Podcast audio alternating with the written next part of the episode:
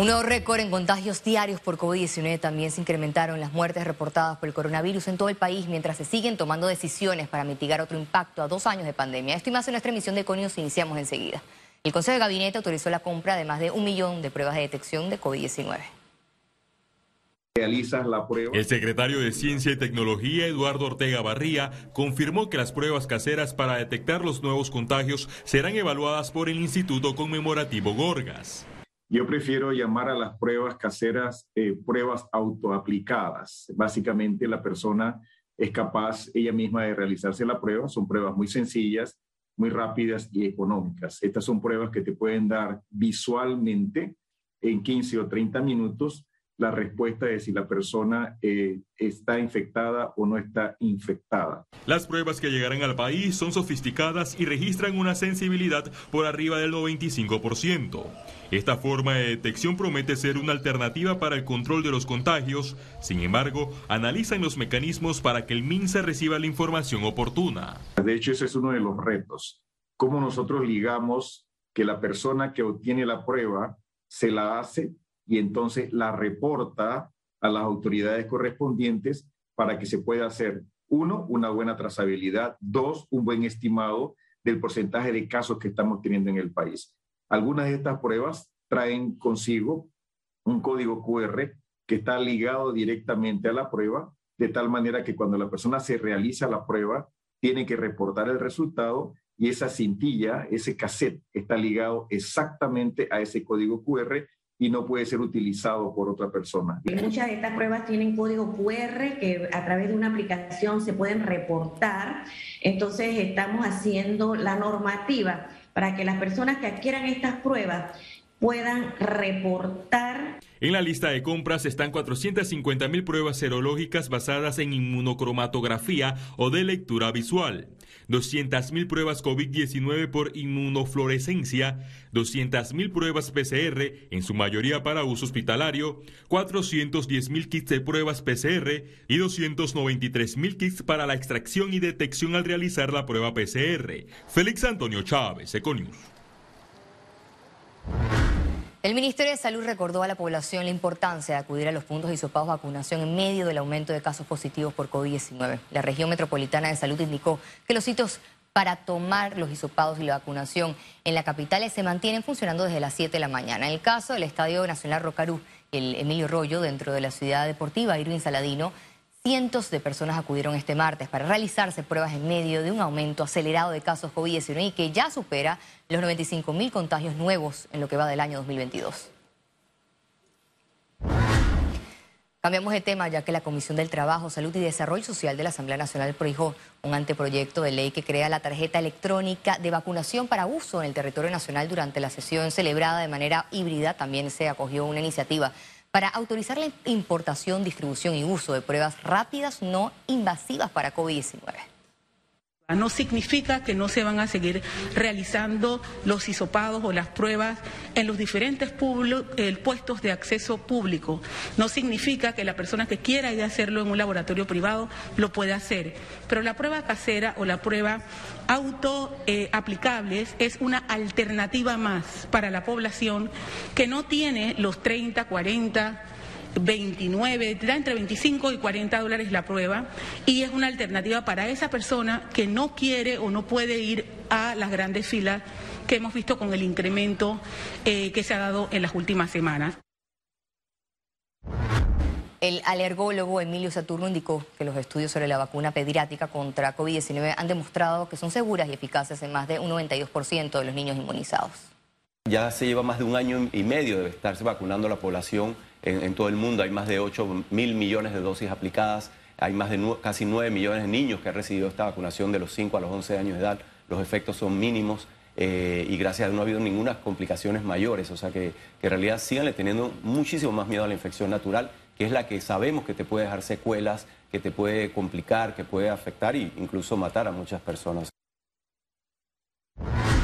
Continuamos en materia de salud, se duplican los contagios diarios por COVID-19. Las autoridades reportan una actualización de 17 nuevos fallecimientos a causa del coronavirus. 11.519 nuevos contagios, se reportan 13 fallecidos y se actualizan 4 de fechas anteriores. 34.739 pruebas nuevas, índice de positividad de 33.2%, total de vacunas aplicadas 6.812.301 dosis. A partir del miércoles 19 de enero, el Hospital Santo Tomás suspenderá temporalmente las citas nuevas por aumento de casos por COVID-19.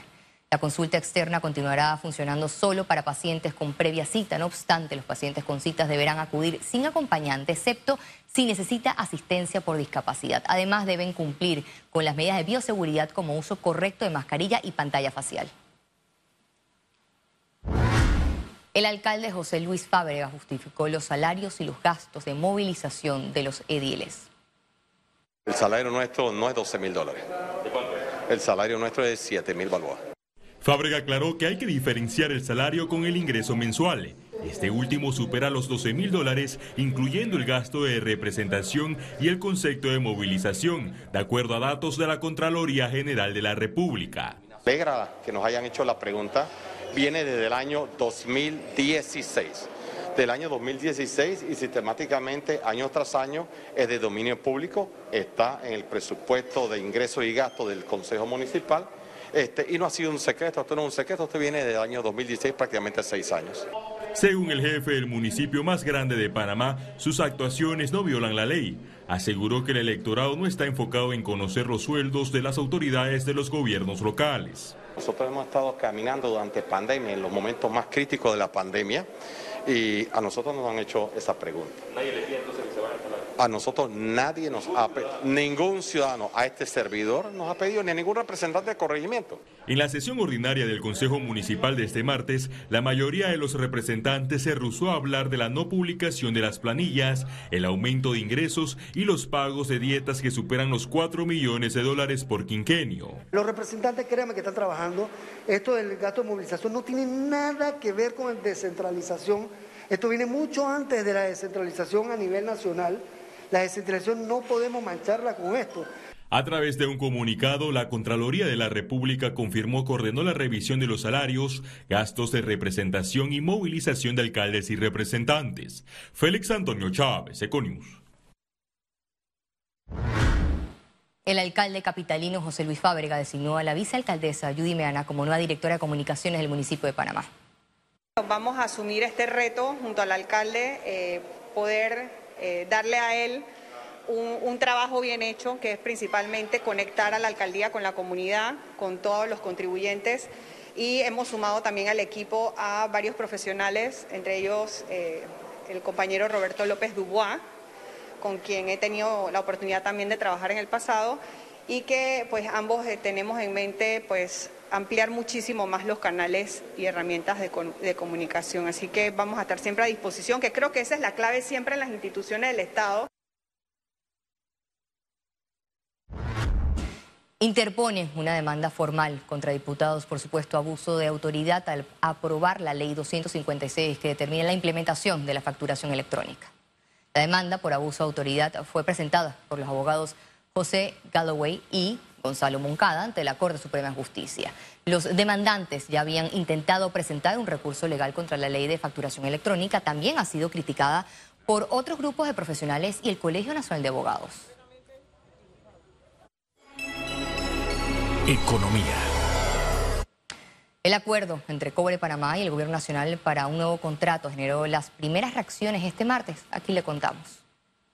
También parte de la propuesta. Luego del ultimátum del gobierno, este lunes Cobre Panamá aceptó la propuesta económica de pagar un mínimo de 375 millones de dólares anuales al país. La Cámara Minera de Panamá aplaudió esta decisión, la cual consideran como el inicio de una nueva etapa para el sector minero nacional. Para que continúe la explotación del yacimiento Cobre Panamá, ya es de hecho una de las minas de cobre más importantes del mundo.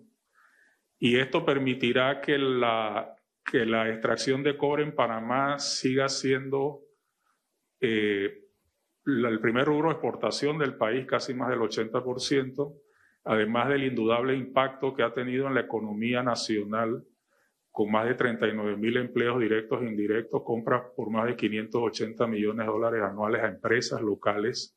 Aseguran que este acuerdo sienta las bases para futuras inversiones para el desarrollo de yacimientos minerales en el país.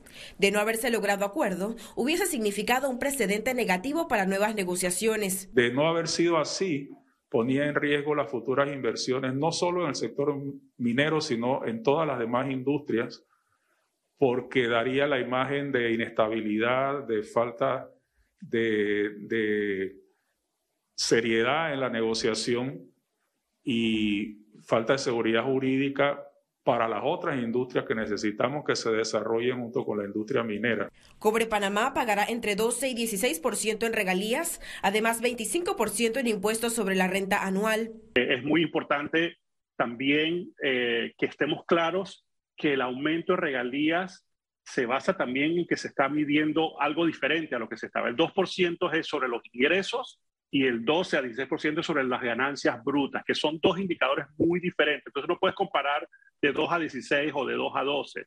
Eh, yo creo que eso es súper importante, que, que, la población esté clara para que no, para que no se generen expectativas eh, que no son la realidad. Piden buena gestión y transparencia. Una noticia fantástica. Por supuesto que eso tiene que, eso tiene que eh, representar, digamos, de quien recibe esos recursos, un gasto responsable, un gasto bien ejecutado eh, y que no se despilfarren los recursos del Estado. Ciara Morris, Econews. A propósito de esta noticia, el presidente Laurentino Cortizo admitió que el acuerdo económico entre el gobierno y Cobre Panamá garantiza que el país reciba un ingreso mínimo de 375 millones de dólares al año, cifra que supera 10 veces lo recibido anteriormente por el Estado. El criterio en materia económica fue claro y rotundo. Panamá tiene el derecho irrenunciable de recibir ingresos justos por la extracción de sus recursos minerales, porque el cobre es panameño y por lo tanto propiedad de la nación. Corresponde ahora cumplir los trámites y procedimientos pertinentes que incluyen la redacción del nuevo contrato la consulta pública, el refrendo de la Contraloría General de la República y la aprobación por la Asamblea Nacional. La Autoridad Marítima de Panamá cerró 2021 con 186 millones de dólares en ingresos, una cifra récord en la institución. Son 30% el, el eh, de crecimiento en comparación con el 2020, son 186.1 millones de dólares en, en, ingresos propios, así que mucha gente siempre nos pregunta eso, en qué los beneficia, en qué se ve reflejado, y eso se ve reflejado en el aporte que nosotros hacemos al Tesoro Nacional, todo se ve reflejado con eh, cambios en la dirección de finanzas, los sistemas de cobro, los sistemas de facturación, el crecimiento de la flota. Los abanderamientos y también eh, la cantidad de marinos que hoy en día eh, gozan de una certificación, de una licencia del de, gobierno panameño. Este martes realizaron la conferencia anual marítima 2022 en medio de récords y nuevos retos para la industria. El sector marítimo de Panamá alcanzó un récord en el movimiento de contenedores en 2021. Cerró el año con 8.6 millones de teus, en pandemia, Panamá ha crecido 1.5 millones de teus. Eh, eh, es un centro de transbordo exitoso. Las concesiones portuarias han dado buenos frutos al país. Ha creado más divisas para Panamá y ha estabilizado la mano de obra en el sector portuario.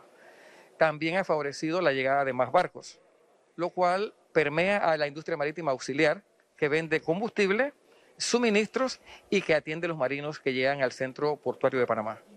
Este martes, en la Conferencia Anual Marítima 2022, la industria discutió las oportunidades que tiene para mejorar en exportaciones, agricultura, ley de cabotaje y otros temas.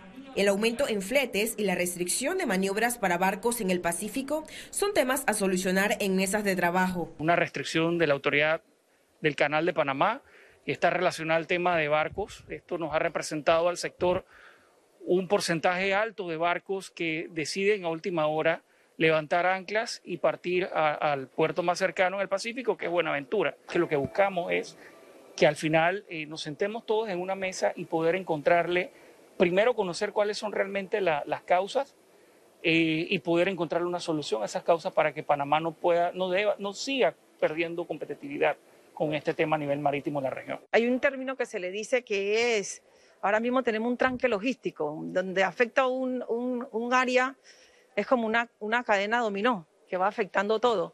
Para 2022 esperan que el transbordo en Panamá siga creciendo. Ciara Morris, Econews. El Censo Nacional de Población y Vivienda se realizará en el último trimestre del 2022. Cambio metodológico, es decir, em, vamos a pasar de un censo de hecho a un censo de derecho.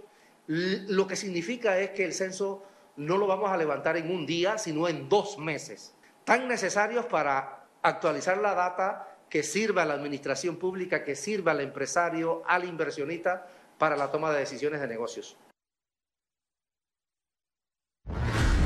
El petróleo tocó este martes un precio máximo en siete años impulsado por las perturbaciones de la oferta, las tensiones geopolíticas y un aumento de la demanda pese a los temores por los avances de la variante Omicron.